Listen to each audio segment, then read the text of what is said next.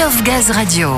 Comme chaque vendredi, nous vous proposons donc de découvrir une association soutenue par la fondation GRDF. Aujourd'hui, direction les portes du Pays Basque, plus précisément à Tarnos, dans le sud des Landes, où se trouve la ferme Emmaüs Baudonne.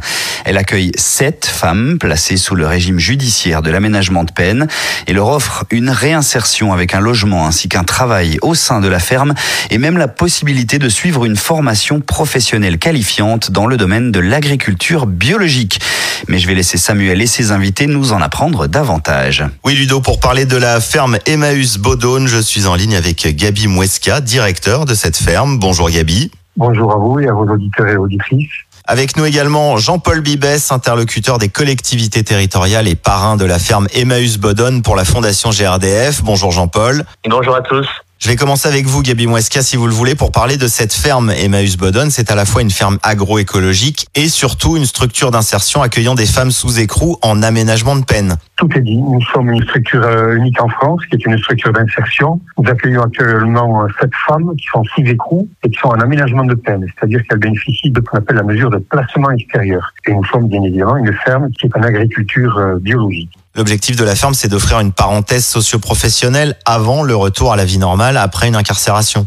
On a conçu le projet autour d'une idée toute simple, c'est que notre structure est un sas entre la prison et la liberté euh, retrouvée. On parle souvent du choc carcéral quand on rentre en prison. On parle beaucoup moins du choc de la remise en liberté. Il y a des études qui ont été faites il y a quelques années, je pense une particulière en Belgique, qui disait euh, en conclusion que passer cinq ans derrière les barreaux, on est étranger à la société. C'est-à-dire qu'on a perdu les codes de fonctionnement de la société. Donc il faut du temps, il faut de la patience, de l'endurance pour récupérer euh, ces codes de fonctionnement. Et donc notre projet, euh, avec toute humilité, c'est d'atténuer le choc de la remise en liberté pour ces femmes-là, pour qu'elles entrevoient la possibilité de retrouver la société avec le maximum de chance. Oui, au moment de la libération, c'est un peu le saut dans le vide.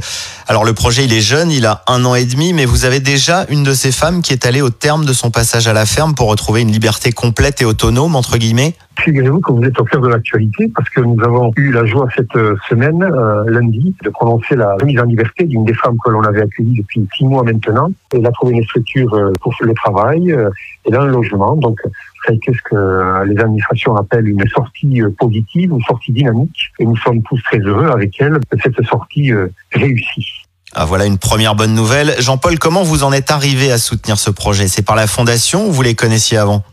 C'est un, repérage local euh, suite à une démarche avec des jeunes d'un service civique, Civigaz de, de, GRDF. Et la ferme de Boulogne nous avait accueillis pour euh, la soirée de gala de fin d'année. Ensuite, pour nous, c'est au-delà du projet remarquable d'insertion, c'est aussi euh, un ancrage local et, positionner GRDF, je dirais, dans la vie réelle, avec beaucoup de sens en plus, puisque c'est une ferme biologique et, et on fait le lien directement avec la priorité de GRDF et le développement du gaz vert renouvelable à partir de déchets agricoles. Ah, j'ai comme l'impression que ça sent le projet de méthanisation, non?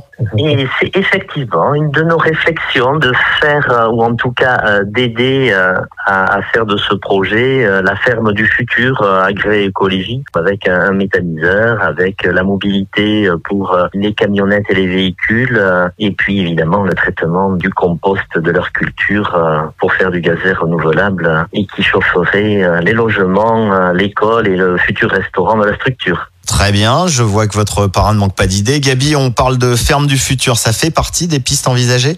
Jean-Paul a effleuré quelques projets qu'il porte vis-à-vis de notre établissement. On s'inscrit parfaitement dans cette dynamique vertueuse et nous savons que l'expertise de GRDF nous est d'un grand secours. Donc l'avenir à court et moyen terme s'inscrit dans, un parrainage renforcé euh, au bénéfice des logiques de transition énergétique en particulier.